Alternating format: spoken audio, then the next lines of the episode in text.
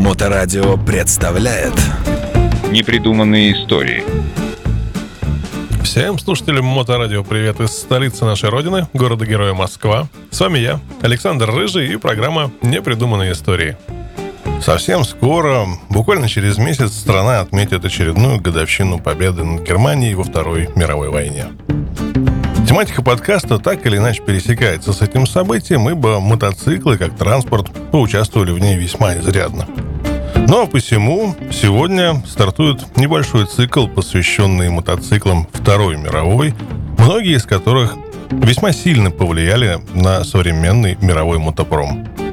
Итак, появившись в конце позапрошлого столетия как принципиально новое транспортное средство, делающее первые шаги к началу второго десятилетия прошлого века мотоцикл уже мог дать фору телегам, лошади и автомобилю. Неудивительно, что в развивавшейся мировой войне мотоцикл принял самое деятельное участие в обеспечении боевых действий на континентальных фронтах. Хороший опыт не пропадает даром. И, оправившись от последствий войны и экономических кризисов, ведущие страны Европы начали активно совершенствовать технику, имея в виду ее военное применение. Европейские армии активно, а главное шумно, бряцали оружием, амуницией, ну и всяческим подручным железом. В грядущих боевых действиях, в том, что они будут, никто не сомневался, спорили лишь о том, с кем и против кого. Мотоциклу отводилась совершенно особая роль.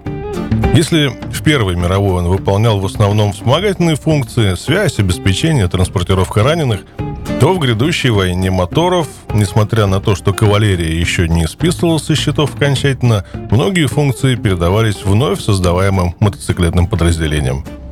Вряд ли в какой-нибудь армии мира встречались специальные мотоциклетные соединения крупнее полка.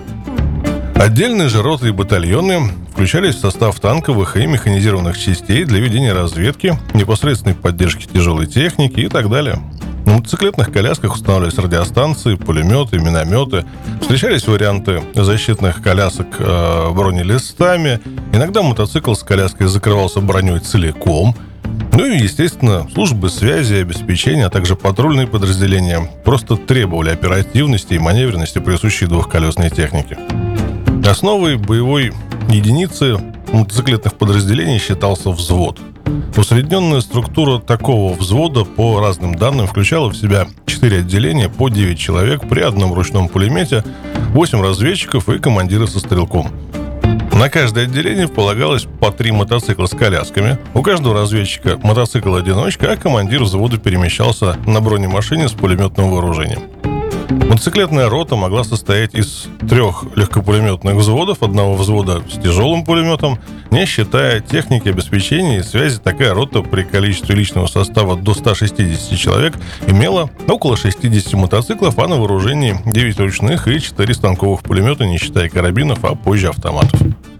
Как видим, это была сила, с которой, в общем-то, шутить не рекомендовалось. Немецкие аналитики посчитали, что если маршевая скорость пехотного батальона в то время составляла примерно 4 км в час, конницы 6-8 км в час, то мотоциклетные подразделения на марше могли двигаться со средней скоростью до 60 км в час. Первым опытом применения мотоциклов в боевых действиях в преддверии Второй мировой а, стали события в Испании в 1936-39 годах.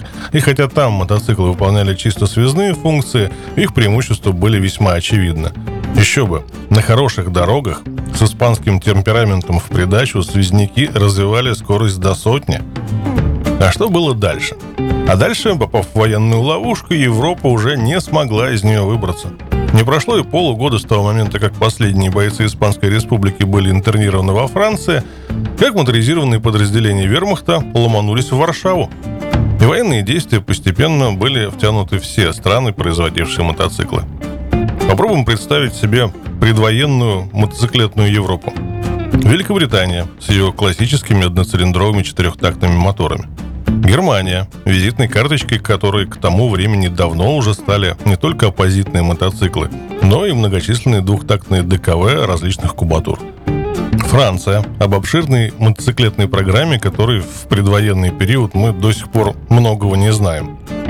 Италия, где инженерный поиск порой вел инженеров и производителей совершенно немыслимыми путями.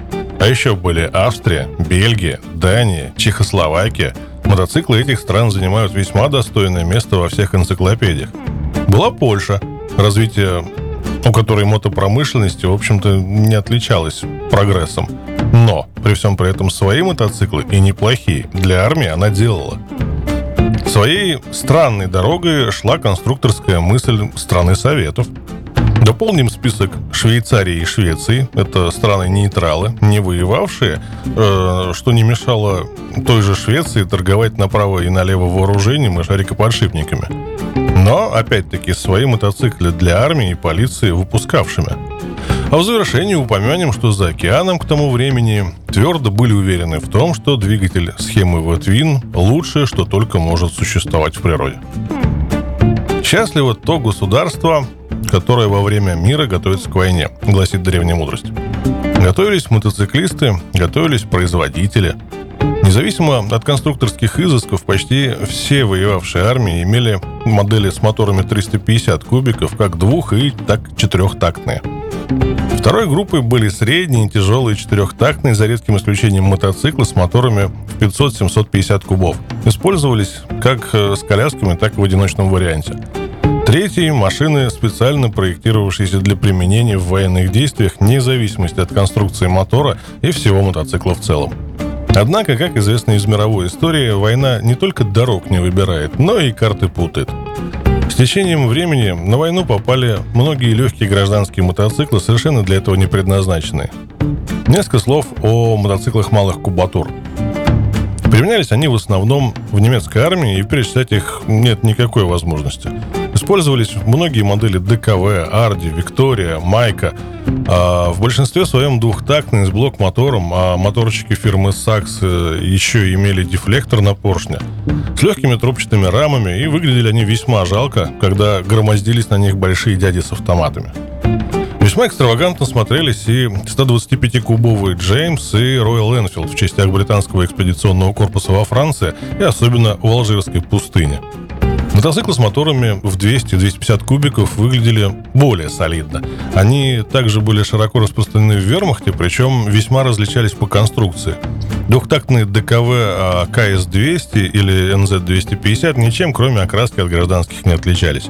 Верхний клапан на НСУ 251 QSL имел открытую раму и оснащался багажными ящиками и иными приспособлениями. BMW R20 и R23, как и положено, имели карданный привод заднего колеса, верхние клапаны, трубчатую дуплексную раму. А вот двухтактные Пух 250-54 и Триумф BD 250 имели двухпоршневые моторы. Пух, кроме того, имел сцепление в ступице заднего колеса. Триумф отличался нормальной компоновкой, но задняя цепь была в герметичном кожухе, а мотор имел золотник на впуске. Прибавьте ко всему этому некоторое количество машин менее известных фирм, в том числе французских, бельгийских, чешских. Это сколько нужно было знать армейским ремонтникам. Класс мотоциклов с моторами рабочим объемом в 350 кубиков в предвоенный период был весьма многочисленным. В основном широкое распространение имели четырехтактные двигатели с верхним расположением клапанов. Нижнеклапанные машины уже не могли соответствовать требованиям и постепенно сходили со сцены. Специально для боевых действий мотоциклы такой кубатуры не разрабатывались. Проще было адаптировать уже имевшиеся модели. Адаптация сводилась э, в основном к оснащению мотоцикла дополнительными сумками, щитками и всякими мелкими приспособлениями типа специальных воздушных фильтров. Правда, встречались и исключения. Но об этом мы с вами поговорим уже в следующей передаче. А я с удовольствием напоминаю, что все выпуски программы этой серии можно слушать в подкастах радиостанции в любое удобное для вас время. А на сегодня это все. С вами на волнах Моторадио были непридуманные истории. И я, Александр Рыжий, город Москва. До новых встреч. Непридуманные истории. На Моторадио.